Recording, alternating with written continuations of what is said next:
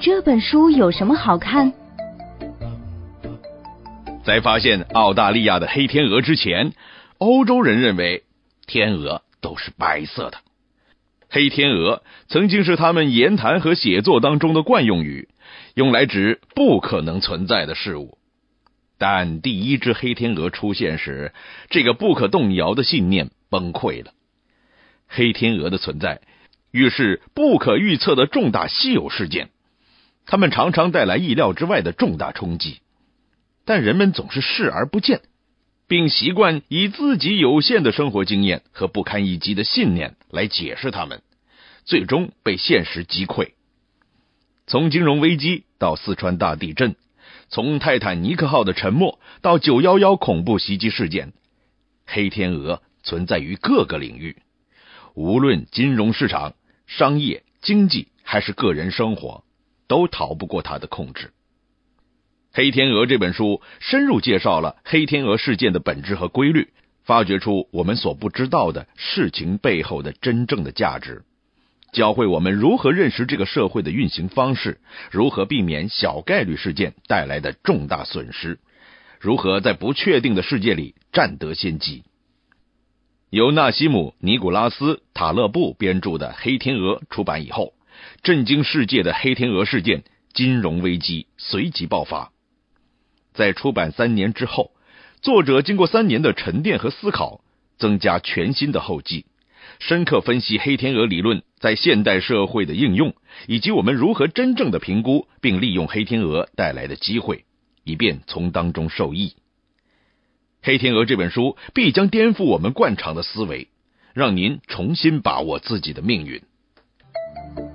黑天鹅是指不可预测的重大稀有事件，它在意料之外，却又改变着一切。你好，我是乐林。前段时间嘛，和几个企业界的朋友聊天，他们都聊起了《黑天鹅》这本书。对于《黑天鹅》的作者尼古拉斯·塔勒布提出的一些颠覆性的观点，那可是争的面红耳赤啊！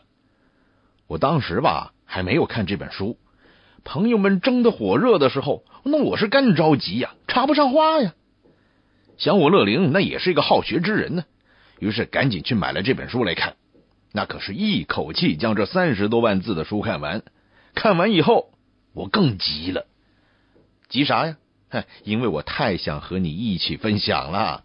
所谓独乐乐不如众乐乐嘛。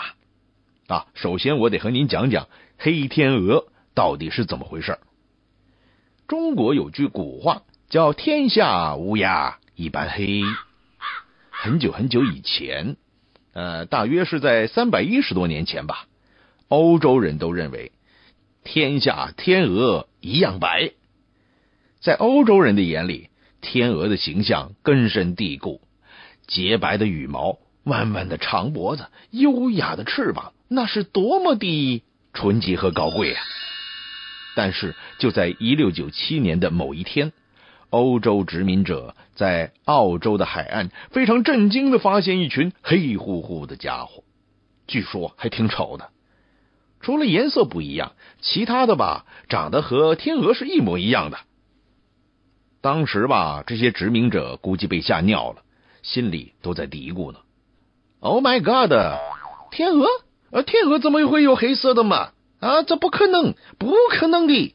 这群大鸟那绝对不是天鹅，而是其他的什么鸟类。”估计在现场那会儿，大家也是争得满脸通红，甚至发生类似于群殴的群体性事件。乐灵是不在现场的，具体情况我就不好乱猜了。但是鸟类学家说了，经确认，嗯，这是天鹅，而且是黑天鹅。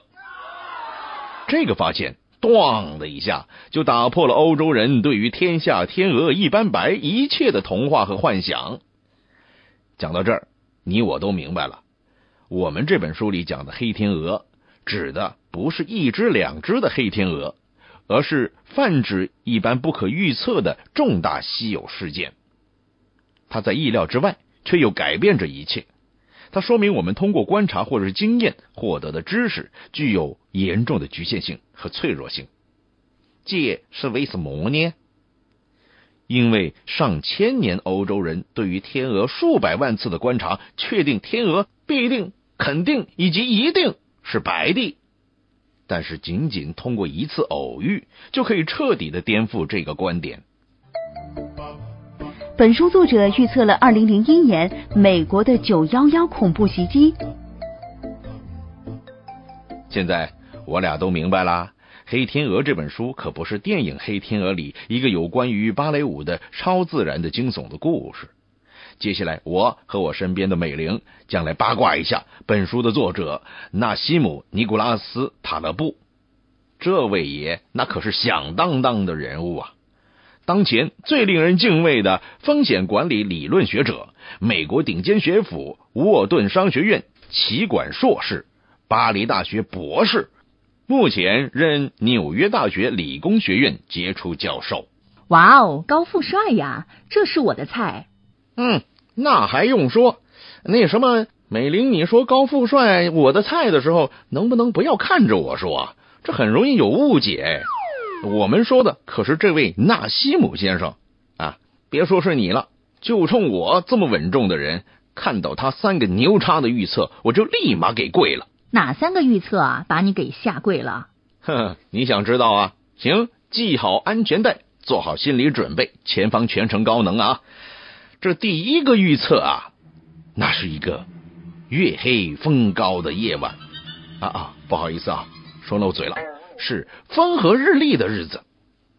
二零零一年九月四日，这位塔勒布先生的新书《黑天鹅的世界》出版了。他在书里提到。一架飞机撞进他所在的办公楼的可能性，当时看了这本书的所有的读者都觉得这是 impossible 的。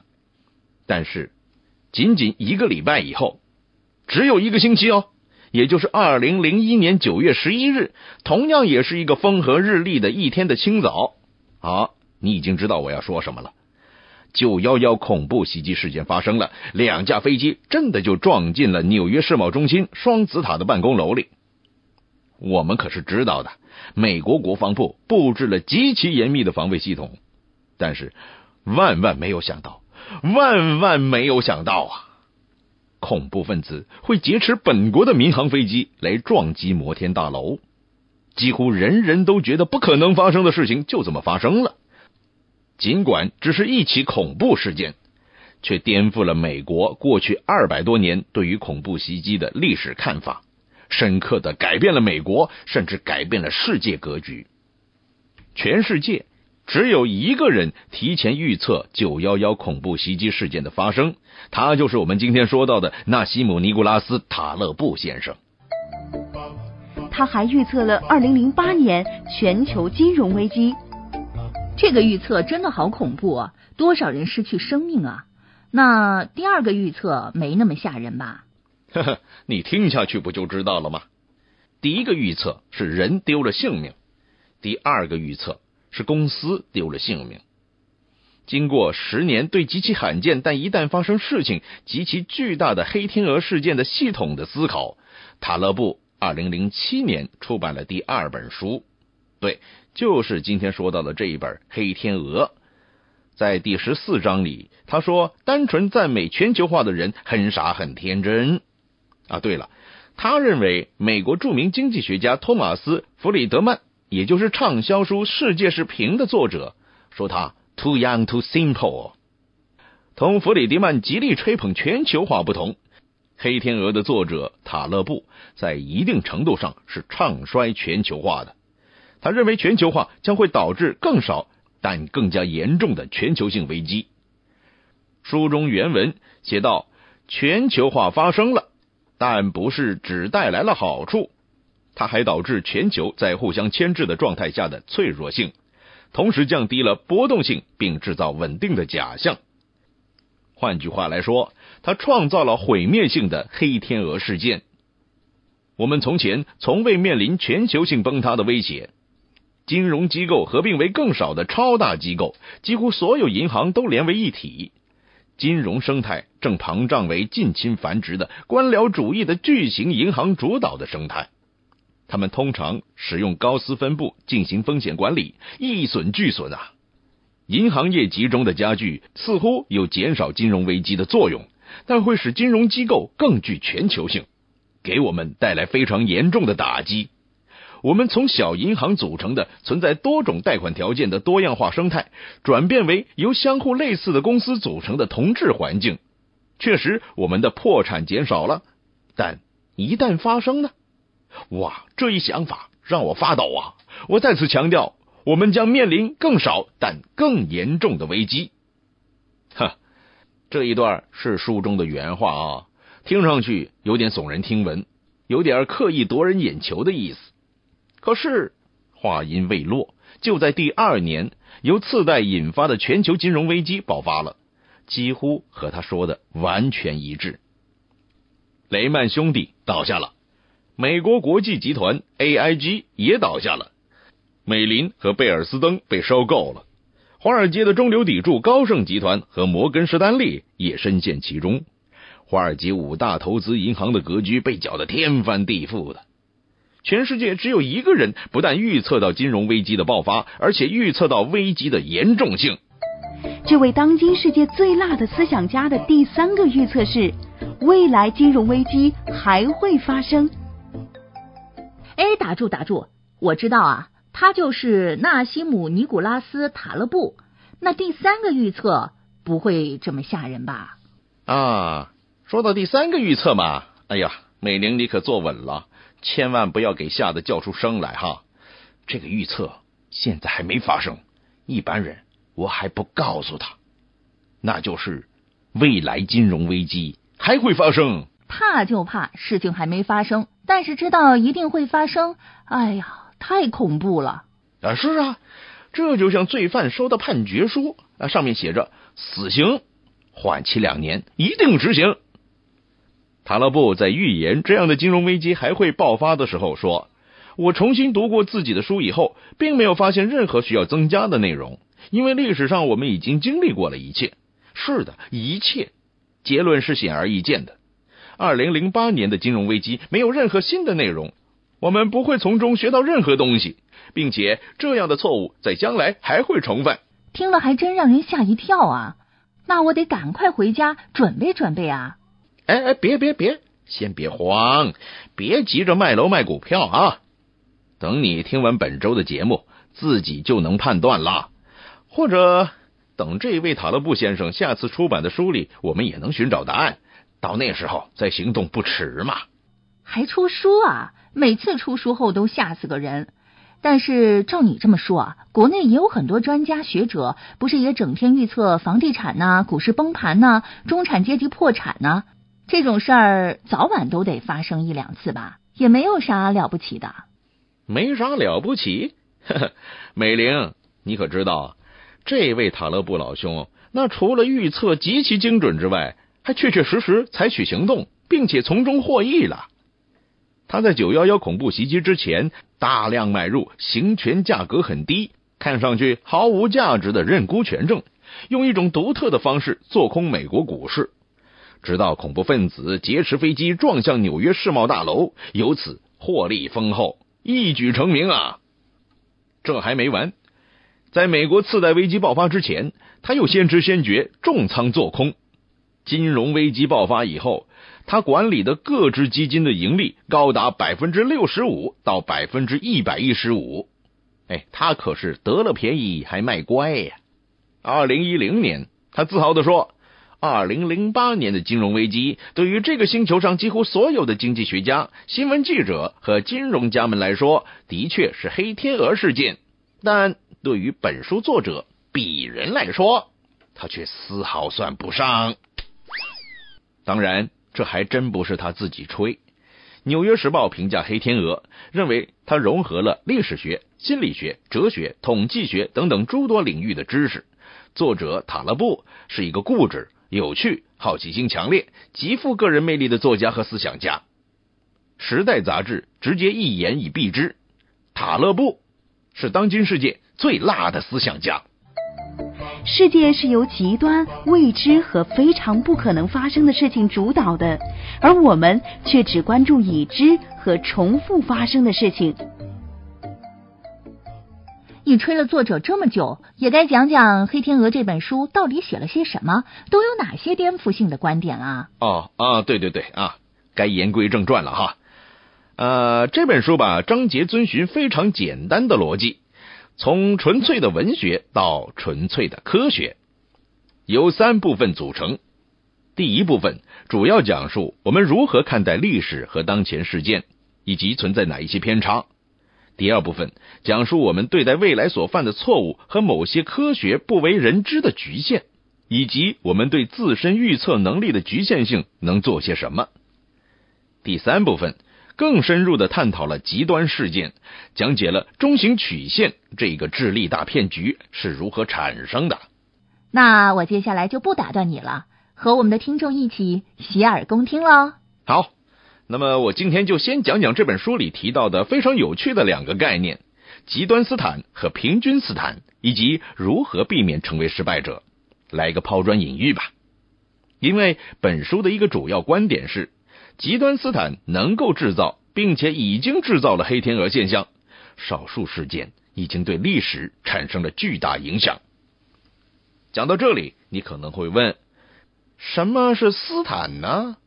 怎么理解极端斯坦和平均斯坦呢？这里说的斯坦不是手司机的那个撕，不是撕掉你家毯子的意思。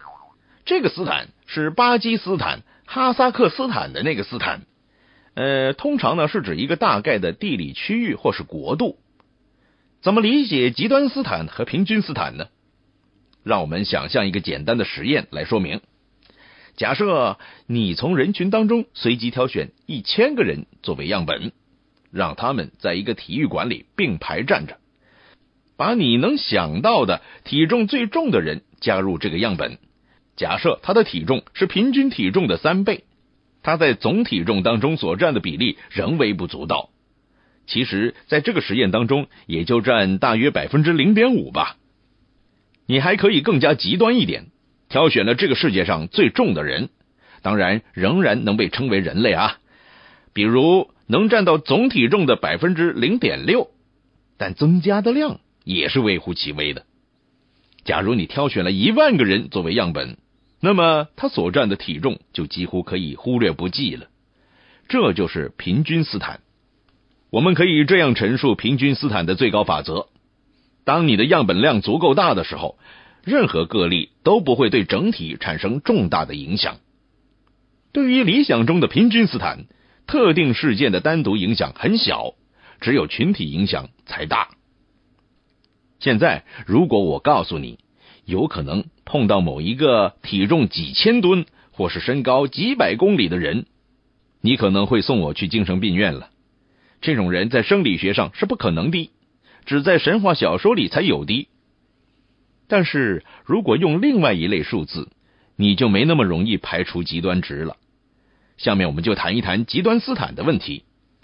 现在我们一起来考虑一下刚刚那个体育馆里那一千个人拥有的财富，把世界上最富有的人加入他们中间，比如比尔盖茨。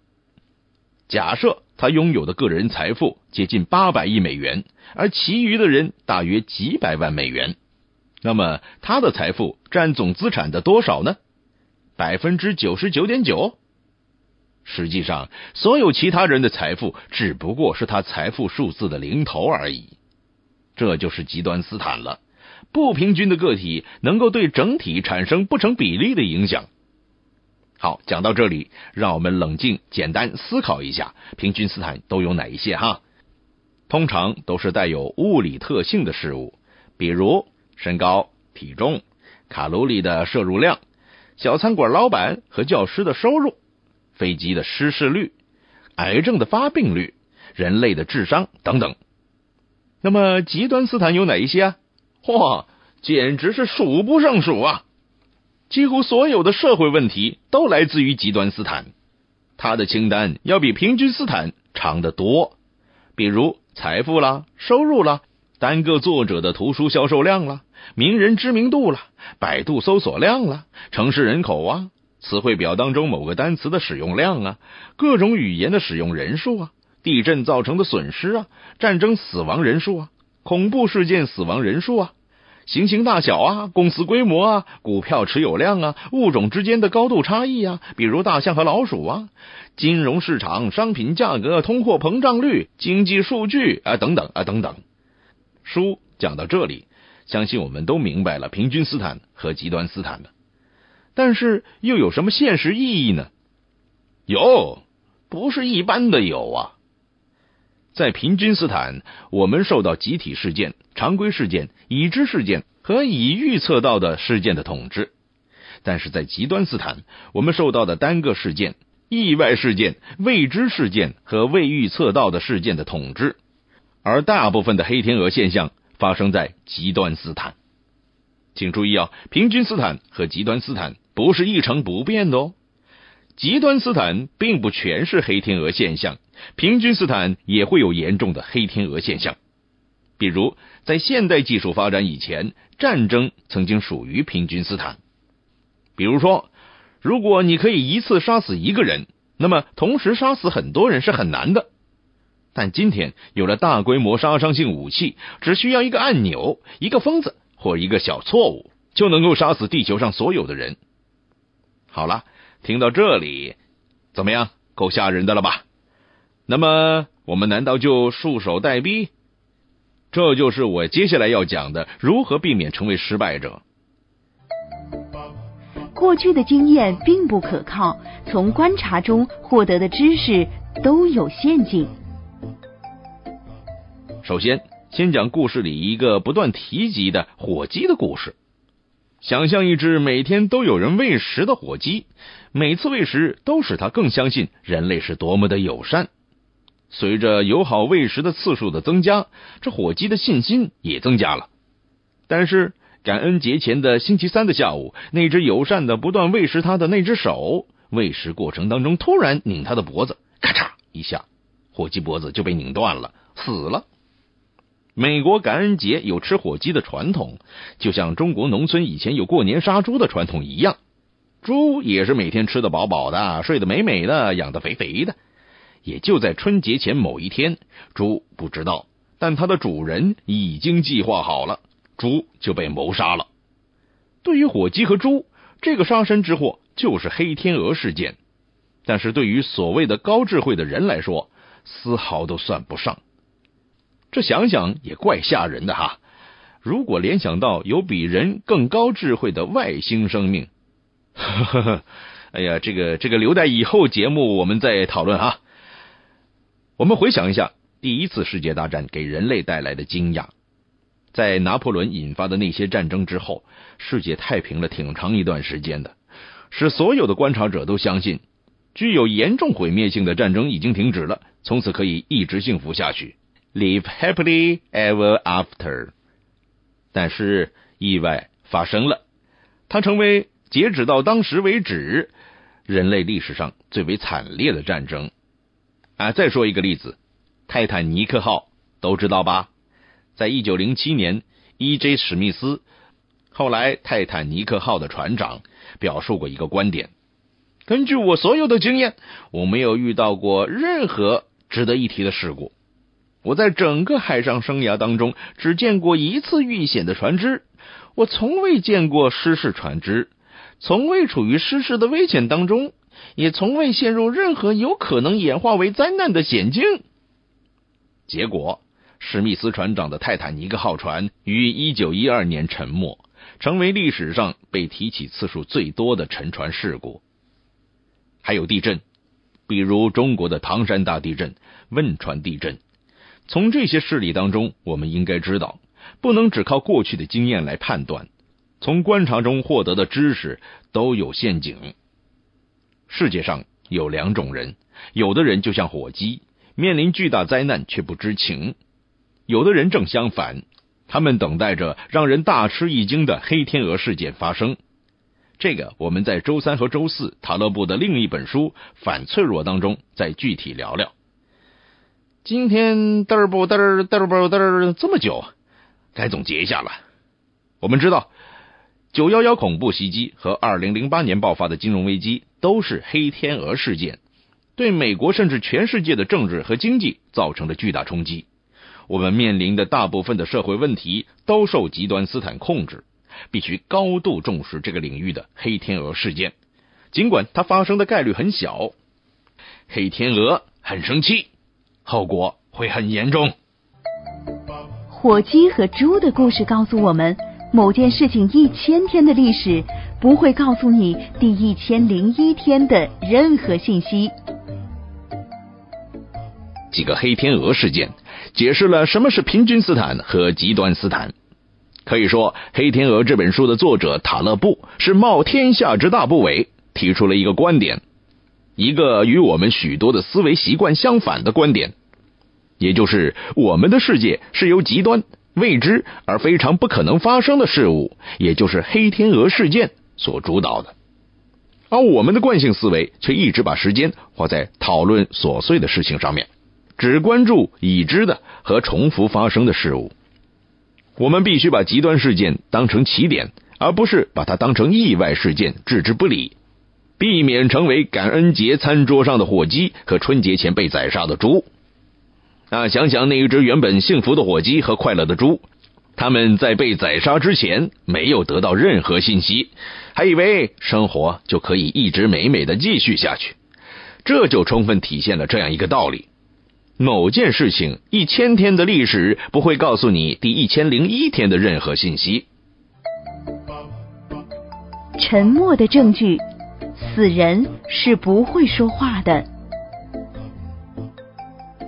接下来我要和您再聊聊一个很重要的概念，这就是我们理解事件的方式还存在另外一个缺陷——沉默的证据。啊，说白了就是很多证据是不会说话的。历史既向我们隐藏了黑天鹅现象，又隐藏了它制造黑天鹅现象的能力。怎么理解沉默的证据呢？啊，讲个小故事啊。话说两千多年前，罗马的雄辩家、文学作家、思想家、禁欲主义者，哎呀妈，好长的头衔，让我歇口气哈。接着来，阴谋政治家以及高贵绅士西塞罗讲了下面这个故事。有人把一幅画给一个无神论者看，画上面有一群正在祈祷的拜神者，他们在一次沉船事故当中幸存下来了。这幅画主要是宣扬这些人由于信奉神明、祈祷拜神，所以他们不会被淹死。而这个时候，那个看到画的无神论者就问了：“呃，那些信奉神明而且祈祷过以后却被淹死的人？”他们的画像在哪儿啊？说到这儿，我们都明白了，那些淹死的拜神者已经死了，所以很难从海底再爬出来，到处宣传他们的经历。这种情况就是沉默的证据问题。道理很简单呢，死人是不会说话的呀。黑天鹅的世界里，失败者和成功者的区别在于运气。再回到现代社会，我们偏向于对成功者的研究，发现他们的成功秘诀啊都有几个共通的特点：勇气、冒险精神、乐观、专注、极致啊等等等等。然而，对于失败者，通常呃失败者是不会写回忆录的，也没有人邀请他们四处演讲的，即使他们可能有更多有用的经验教训。其实，躺在失败者坟墓里的人。也有和成功者一样的特点：勇气、冒险精神、乐观、专注、极致等等等等。这就是我们经常讲的“成者为王，败者为寇”。或许成功者和失败者之间的具体技能是有不同的，但真正使两者不同的最主要的因素只有一个：运气，只是运气。说到这儿。估计很多人开始摸口袋了，准备掏几个臭鸡蛋来扔了。哼，别急呀，哎，别急呀！如果我再说，我们人类自身就是靠运气生存下来的，啊，你先想想是不是这个理儿哈？准备扔臭鸡蛋的人可能会想，我们每个人存在的概率是如此之小，所以它不可能是命运碰巧的结果。想想我们存在的所有的因素。都恰好达到完美的概率，任何对完美状态的偏离都会导致我们的世界爆炸、坍塌，或者根本不会形成。嘿嘿，世界靠运气，怎么可能嘛？怎么凑巧就让我们存在呢？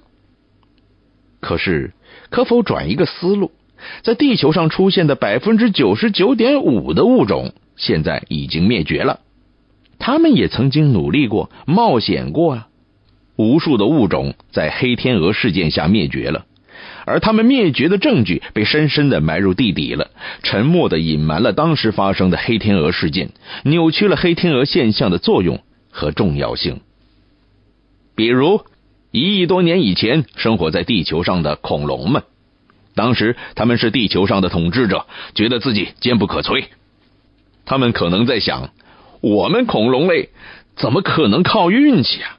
完全可以靠自己的实力、智慧和刻苦努力一直傲视众生嘛！而且他们还准备谱写恐龙发展史呢。OK，现在怎么样呢？他们已经成为一堆化石来记录当年的历史了。现在幸存下来的物种，没有意识到黑天鹅威力的人类，也何尝不是像当年恐龙一样呢？这就像买彩票一样，肯定会有一个中奖的。而人类靠运气中了，以后谁有这个运气，还真不知道呢。要娶白富美，就不要盲从权威。啊，不好意思啊，这个有点扯远了。回到《黑天鹅》这本书，作者塔勒布，他的性格也是特立独行的，他不盲目信奉专家和权威。在本书提到的两个虚拟人物都非常有趣的表现了他的看法，其中一个是来自于草根的肥胖的托尼，他是有着快乐天性的聪明的生意人，把所有的生意融入了他的私人生活中，非常善于获得电话簿上没有的电话号码，不多花钱的头等舱位，或是用银行的钱来生钱，而这只需要动用他的关系或是施展魅力。托尼的座右铭是。看看谁是傻瓜。另外一个是受过良好教育、做事一丝不苟、按部就班，既懂计算机又懂统计学的约翰博士。他目前所做的大部分工作就是运行风险管理计算机程序。塔勒布想象了一个场景，同时问他们问题，然后比较他俩的答案，啊，比较有趣哦，大家听听。塔勒布问。假设硬币是公平的，也就是我抛出硬币得到正面与反面的可能性是相同的。我把它抛出九十九次，每次都得到正面向上。那么我下一次得到反面向上的概率是多大呢？记住，是反面向上的概率多大哦。约翰博士回答道：“啊，这个问题很简单嘛，当然是二分之一呀。”因为你假设每面出现的可能性都是百分之五十啊。塔勒布回头去问托尼：“那么你的答案呢，托尼？”胖子托尼说：“嗯，我觉得吧，不超过百分之一，这是很显然的。”塔勒布就问了：“哎，为什么呀？我最初设定硬币是公平的，每面都有百分之五十的概率呀。”胖子托尼就说了。哦，Come on！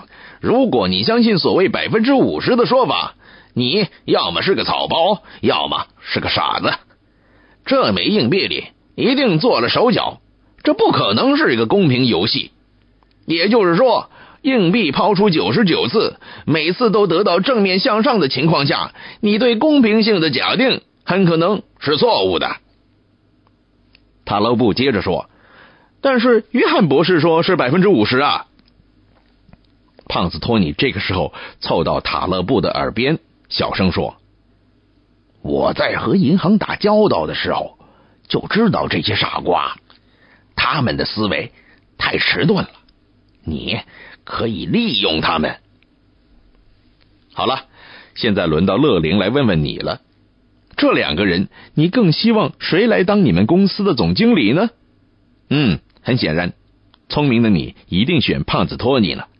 约翰博士完全在条条框框里思考，是别人给他的条条框框；而胖子托尼呢，则完全是在条条框框以外思考的。这样的事例在我们现实生活当中举不胜举。为什么那么多在校学习成绩好的人最后一事无成呢？而那些学业落后的人却在赚大钱、买房、买车、娶美女，甚至获得某个真正的学科，比如医学类的诺贝尔奖呢？这有些或许是出于运气，但是学校知识的简化和反启蒙特性，阻碍了人们对现实生活的理解。在智商测试以及任何学术考试中，约翰博士的成绩都会大大超过胖子托尼。但胖子托尼会在任何其他原生态的现实生活的环境中打败约翰博士。实际上，胖子托尼虽然缺乏文化，却对现实以及自己要学的知识有着极大的好奇心。在我看来，从实际意义上讲，他比约翰博士更讲究科学性。虽然从社会意义上来说不一定。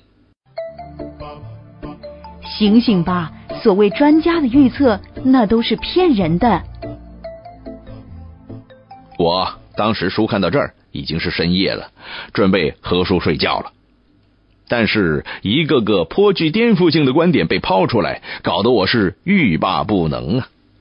比如对于预测的质疑，对于某些喜欢预测的伪专家的不屑，认为中型曲线在现实生活中完全是个智力大骗局。这里注明一下啊，中型曲线也就是高斯分布，是统计学里运用极其广泛的正态分布。我们最后再讲这个话题。当看到塔勒布挑战中型曲线，我忍不住拍案叫绝啊！牛人呐，真是牛人呐！连近代数学的奠基者之一，被誉为数学王子的高斯老先生都敢质疑，这不是疯了吗？啊，别急哈。我先喝口水，再一一为你道来。根据前面塔勒布所讲的黑天鹅现象，我们知道它有三个特性：第一，不可预测；第二，影响重大；第三，事后就可以反过来解释。黑天鹅现象的影响越大，就越难预测。我们经常可以看到一些所谓的预测专家列出一系列数学方程式，建立极其复杂的数学模型。然后通过计算机的一系列运算得出一个预测结果，很多都是一旗昏昏，世人昭昭啊。说到这儿，不得不提一个伟大的数学家彭加莱，他是第一位了解并解释我们的方程式具有局限性的。他引入了非线性特征的概念，提出小的事件可以导致严重后果的思想，即混沌理论。说到非线性特征和混沌理论，您可能有点小激动。哎呀妈呀，现在互联网不就有这个特性吗？社会也是非线性发展的吗？什么蝴蝶效应啊、拓扑学啊、连锁反应啊？啊，别激动哈，您是对的。先让我说完这本书，我们再找个时间深入聊聊这个问题。啊，回头再讲数学家彭加莱，他用一个非常简单的例子演示了这一点。就是著名的三体问题。如果一个类似太阳系的系统当中只有两颗行星，并且没有其他因素影响它们的运行，你将能够毫不费力的预测它们的运行。但是在两颗行星之中加入第三个天体，比如一颗小小的彗星，最初这个彗星是不会导致行星偏离运行轨道的，对它是没有影响的。然后，随着时间的推移，它对另外两个天体的影响可能是爆炸性的。这个微小的天体的位置，最终决定这个庞大行星的命运。说到这儿，您可能会说：“哦，这个高大上，好深奥哦，有逼格哎。”但我还是不懂哎。那么，OK，就用您想到的蝴蝶效应来理解吧。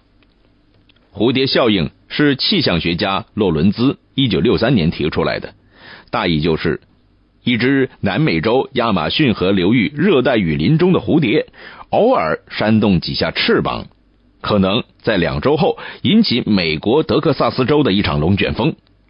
原因在于，蝴蝶翅膀的运动导致其身边的空气系统发生了变化，并且引起了微弱气流的产生。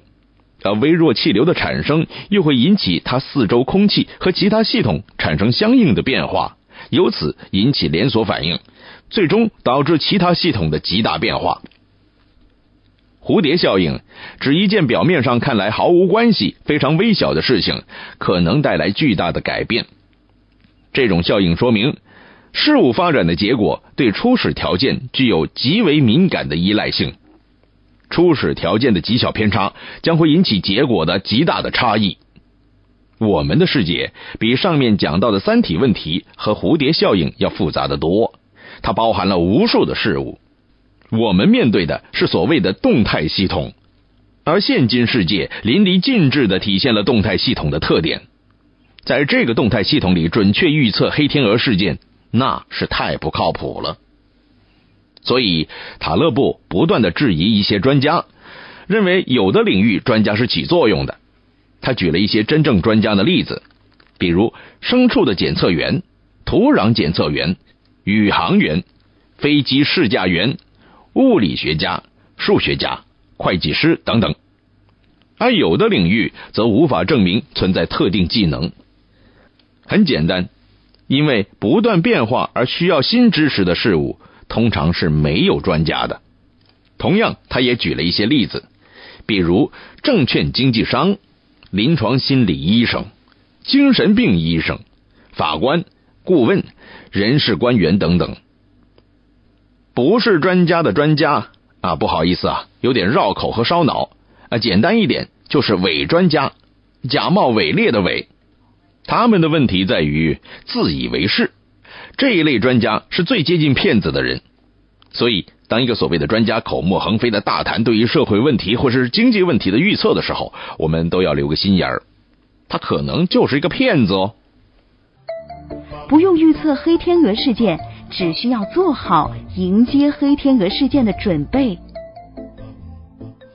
这个时候，您可能会想，我不会预测，又不能听你这些专家的预测，那怎么办呢？塔勒布的建议是，在思维当中避免从众，你应该抛弃能准确预测未来的想法。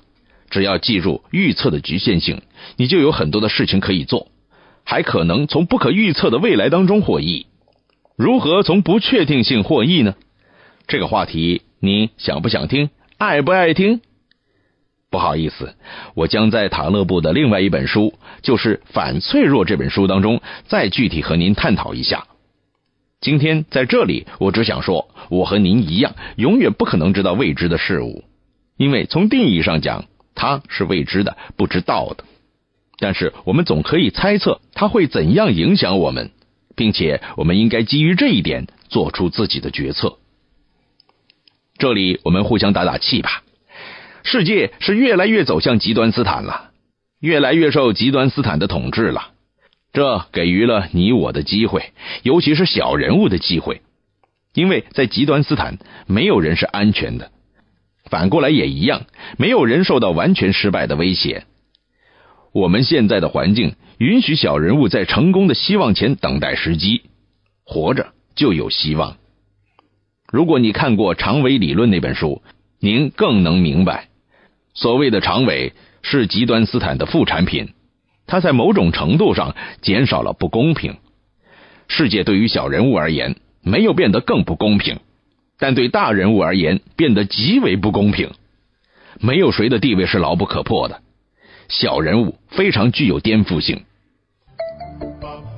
中型曲线就是个智力大骗局。讲到这儿，如果您对中型曲线没有兴趣，不想再听我继续八卦最后一部分。吉塔勒布如何挑战数学王子高斯的中型曲线？那么，先总结一下《黑天鹅》这本书里我们所聊过的内容。《黑天鹅》这本书的作者尼古拉斯·塔勒布是第一个在九幺幺恐怖袭击之前详细描绘过这一类恐怖袭击场景，也是第一个在二零零八年金融危机前准确论述过该危机发生以及巨大的危害性，并且他也明确下次还会再发生类似的金融危机。九幺幺恐怖袭击和二零零八年爆发的金融危机都是黑天鹅事件，对于美国甚至全世界的政治和经济影响巨大及深远。作者提到平均斯坦和极端斯坦的概念，并且指出我们面临的大部分社会问题都受到极端斯坦控制，必须高度重视这个领域的黑天鹅事件。尽管它发生的概率很小，但是一旦发生，后果不堪设想。在这一期节目里，我们刚刚一起聊到了沉默的证据，说明人人都有认知的局限性。我们看到的和听到的表面现象，并不一定反映事物的本质。历史既向我们隐藏了黑天鹅现象，又隐藏了它制造黑天鹅现象的能力。黑天鹅事件是不可预测的。当所谓的专家们在某些领域吹嘘他们的预测能力时，我们只能呵呵了。塔勒布认为中型曲线是个智力大骗局。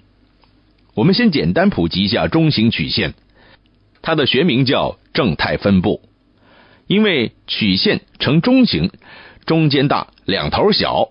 像一个倒扣的钟或是铃铛，因此人们又经常称之为中型曲线。正态分布是一个在数学、物理及工程等领域都非常重要的概率分布，在统计学的许多方面有着重大的影响力。正态分布概念是由德国的数学家和天文家莫福在1733年首次提出的，但由于德国数学家高斯率先把它应用于天文学研究。所以，正态分布又叫高斯分布。高斯这项工作对后世的影响极大，它使正态分布同时有了高斯分布的名称。我数学学的还可以，让我和你一起简单理解一下高斯的中心曲线。它的关键点在于大部分观察值，就像我们之前提到的一千个成年人，之前用他们的体重作为观察样本。这一次，我们用他们的身高作为观察对象，来测量得到每一个人的身高，主要集中在平均身高附近，比如一米七，也就是平均值。随着对平均值的偏差越来越大，比如向下减去十厘米，向上加十厘米，那么处于一米六到一米八之间的人可能会占到百分之九十。如果再向下减去十厘米，再向上加十厘米。那么，处于一米五到一米九之间的人可能会超过百分之九十五，以此类推，低于一米或高于两米四的人几乎没有。可以说，偏离这个身高范围的可能性下降的越来越快，基本是呈指数下降的。意外变得越来越不可能，你可以安全忽略它们。这一特性同样产生了我们前面提到的平均斯坦的最高法则。鉴于较大离差的稀少性，它们对总体的影响小到可以忽略不计。当然，塔勒布也同意，对于最大值不会与平均值相差太大的变量，高斯方法对于我们很有用。但是，塔勒布认为高斯中型曲线的不确定性计量方法忽视了跳跃性，或者不连续变化发生的可能性及影响，无法适应于极端斯坦。现实社会越来越受到极端斯坦统治，高斯中型曲线在实际生活中并不普遍存在。如果利用传统的高斯方法，只关注平均水平，把意外当成附属问题，那么就会忽略黑天鹅，就会面临灭顶之灾。塔勒布对于高斯中型曲线被不假思索的广泛使用提出了严重质疑，认为中型曲线就是一个智力大骗局。小结一下本书的主要观点：打破惯性思维，应对极端事件。本期节目开篇，我们说塔勒布冒天下之大不韪，提出了一个观点，一个和我们许多思维习惯相反的观点，就是我们的世界是由极端、未知和非常不可能发生的，以我们现有的知识而言，非常不可能发生的事物及黑天鹅事件所主导的。而我们的惯性思维却一直把时间花在讨论琐碎的事情上，只关注已知和重复发生的事物。这意味着必须把极端事件当作起点，而不是把它当作意外事件置之不理。但是你可知道，他还表达了更为大胆的观点那就是即使我们取得了知识上的进步和成长或者正是因为这种进步和成长未来仍会越来越不可预测。而人性和社会伪科学合谋起来向我们隐藏了这一点。当然这本书引经据典有很多精彩的观点以及严密的数理分析和逻辑推理。我就不一一表述了。你如果有想法那就和我分享分享。讨论讨论。谢谢啊。本节目由路上读书授权喜马拉雅 fm 独家播出。